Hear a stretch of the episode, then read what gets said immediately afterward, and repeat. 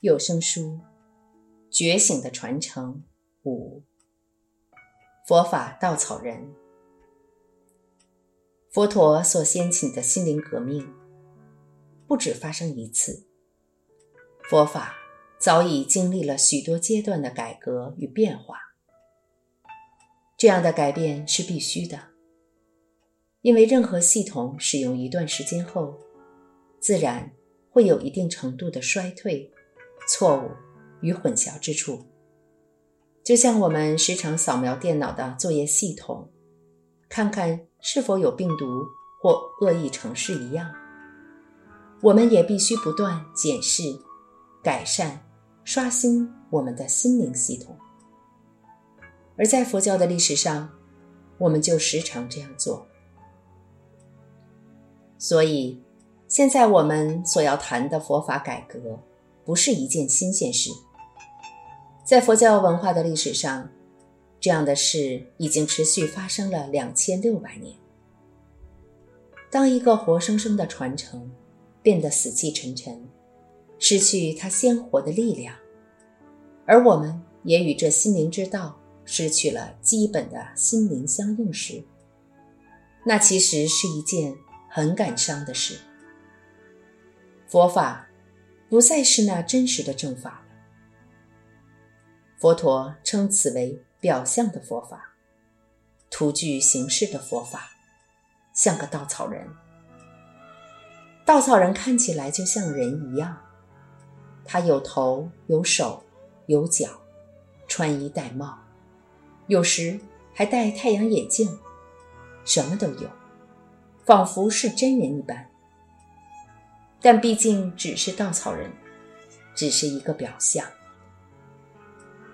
要小心表象的佛法。就算我们置身在雄伟的殿堂，前方有着美丽的佛像，台上老师正讲授着佛法，学生们齐聚一堂。修持着传统的教法，一切看起来如此完美无缺，感觉这环境真是学习佛法的好地方。但这还是可能只是个佛法的稻草人。危险之处就在于此。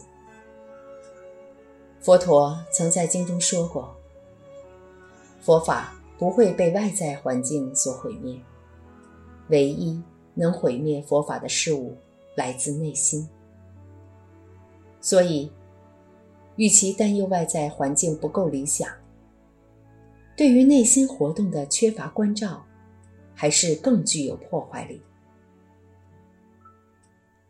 任何形式的佛法，都应该要与心相连。也就是说，对于修持之道中的任何元素，都应该。有一种真正的了解，应该要有一种由于理解后的信心所带来的真心投入。缺少了这一点，我们的修行过程会变成佛法的稻草人，不再真实。佛陀要告诉我们什么？佛陀证悟之后，说法四十五年。这大量的教法正逐渐翻译成英文及其他西方语言。据说佛陀共开示了八万四千法门，但我们也可以这么说，他其实只教了我们一件事，只有一个深深的开示，那就是如何了悟你的心。了悟心，代表我们要了解自己的念头。情绪，根本的我执，而所有的这一切，全都是无形的。他们不会说某种特定语言，也不会穿着某个民族的传统服饰。他们是放诸四海皆准的内心体验。所以在我们的情绪中，并不会有文化差异的存在。比方说，愤怒就是愤怒。不会有西藏型的愤怒或美国式的愤怒。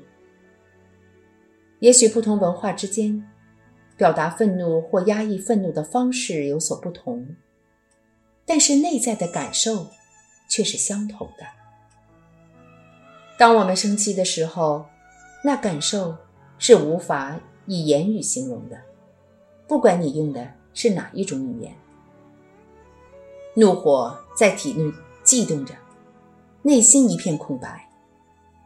同样的，自我也没有文化形式。不管你是什么地方的人，都有一种与每个人都相同的根本自我感。印度新德里的人并不会有特别不一样的自我感，洛杉矶居民的自我也不会有某种特别的形式。另外，痛苦的基本感受似乎也是处处可见。痛苦不会特别厚爱某个国家或某种文化。说来不知这是幸运或是不幸。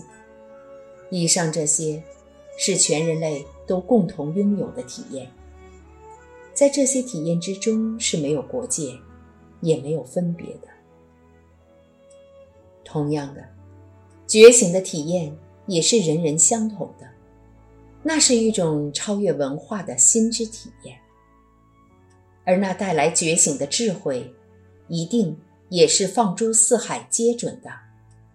否则，每个国家都得有一个自己的佛陀才行。如果亚洲人的自心本性真的和美洲人、欧洲人或非洲人不同的话，那么其实不用到世界各地去讲述佛陀的智慧，只要教亚洲人就行了。这样大家可以省下很多时间、金钱，也不用那么伤脑筋了。然而，当我们环顾四周，却发现同样的智慧。在四处展现，那似乎不是某些人的专利。无论东方或西方，同样都迷惑，同样都痛苦，同样都能觉醒，同样都能快乐。